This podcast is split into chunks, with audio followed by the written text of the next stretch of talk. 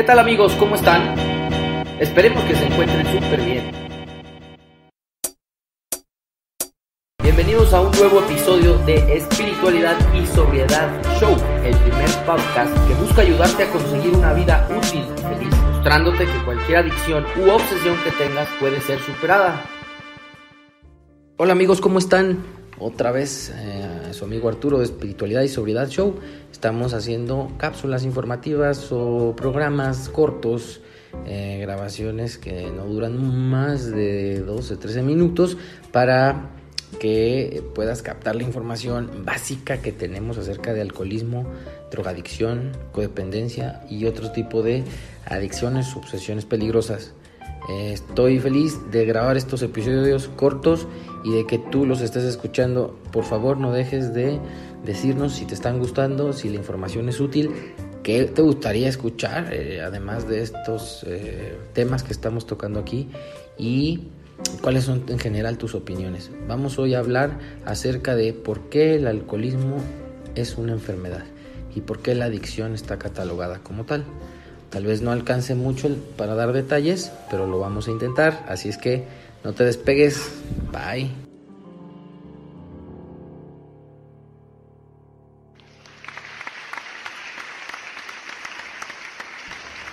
Y bueno, mmm, voy a presentar a mi, a mi compañero José Luis. ¿Cómo estás, José Luis? Muy bien, Arturo. Espero que los que, eh, amigos que nos escuchan también se la estén pasando muy bien. Yo también espero que estén bien. Sobre todo que se pongan mejor con estos eh, pequeños programas informativos cortos. Oye, José Luis, estaba hablando en el intro de que este sería un buen momento y una buena idea para hablar el por qué el alcoholismo y la adicción es una enfermedad. ¿Por qué es una enfermedad, José Luis? Qué buena pregunta, Arturo. Mire, eh, como tal, el alcoholismo es una adicción. Eh, antes se, nada más se catalogaba como, como el alcoholismo, o sea, la gente dependiente del alcohol. Ahora ya en, entra una definición más global que es adictos a eh, sustancias psicoactivas. ¿Qué quiere decir? Eh, adicción, para empezar, viene del latín, que quiere decir adictus, que quiere decir algo así como esclavo por deuda. No, no tiene que ver con otras connotaciones. Ahora bien, esta enfermedad de la adicción al alcohol y a las drogas eh, es esa definición porque básicamente consta de dos partes. Una parte mental, que es una obsesión muy, muy particular, muy específica, que es controlar y disfrutar nuestra manera de consumir cualquier tipo de drogas. Eso es la parte mental de esta enfermedad y esa es antes de consumir, o sea, sería técnicamente la primera fase de la enfermedad. La segunda fase de la enfermedad es una parte física que está localizada en el cerebro del ser humano, o sea, está eh, alojada en, en el cerebro como tal.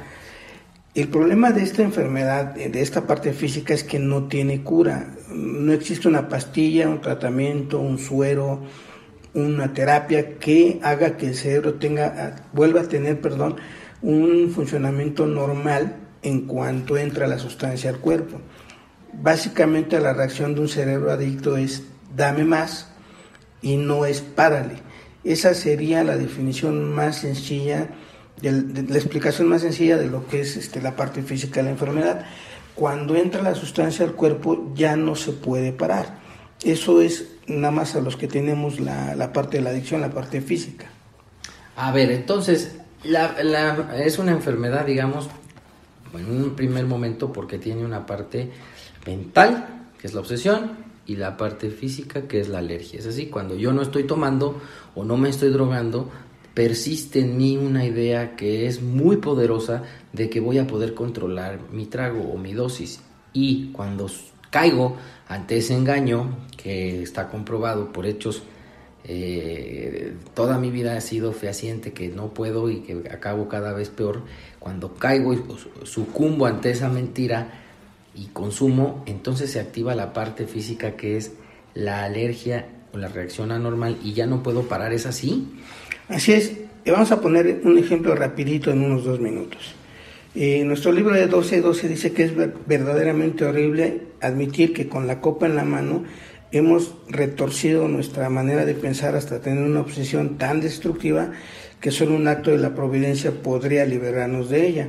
A ver, no dice que con el, con el primer trago mi mente se, se distorsiona hasta tener una idea de tómatela, chingatela. No, aquí nos dice que con solo tener el vaso con alcohol en la mano, ya se destapó la parte mental de la enfermedad y es tómatelo porque lo vas a disfrutar, o tómatelo porque te va a calmar, o tómalo porque te va a quitar la tristeza, o tómalo porque te va, te va a quitar el enojo. Básicamente esa es la obsesión, esa es la idea. Una vez que entra el primer trago, se destapa la segunda parte de la enfermedad, la parte cerebral, que es que se libera en cantidades industriales una sustancia que se llama dopamina y que produce placer. Cuando este proceso empieza, no hay poder humano que haga que el cerebro adicto diga párale, sino al contrario, el cerebro adicto dice síguele. El, el común denominador en nosotros los adictos es que por este mismo proceso no podemos parar de consumir, porque nuestro cerebro funciona de manera normal en cuanto al procesamiento de la droga. No es el hígado, no son los pulmones, es el cerebro el que está enfermo. Es la cuestión de neurotransmisores, que no, no es el caso hablarlo aquí, pero básicamente es eso. Una vez que entra la idea de tomar, no hay poder humano que la desplace. Y una vez que entra la droga al cuerpo, no hay poder humano que haga que el cerebro diga párale. Ok, esto, entre algunas otras cosas que ya iremos hablando en, estas, en estos episodios breves, es lo que caracteriza a la adicción como enfermedad, José Luis. Sí, y básicamente eso es el primer paso, que entendamos esta idea para que nos demos cuenta que la única solución a nuestro alcance es por la vía del espíritu y para eso son los 12 pasos.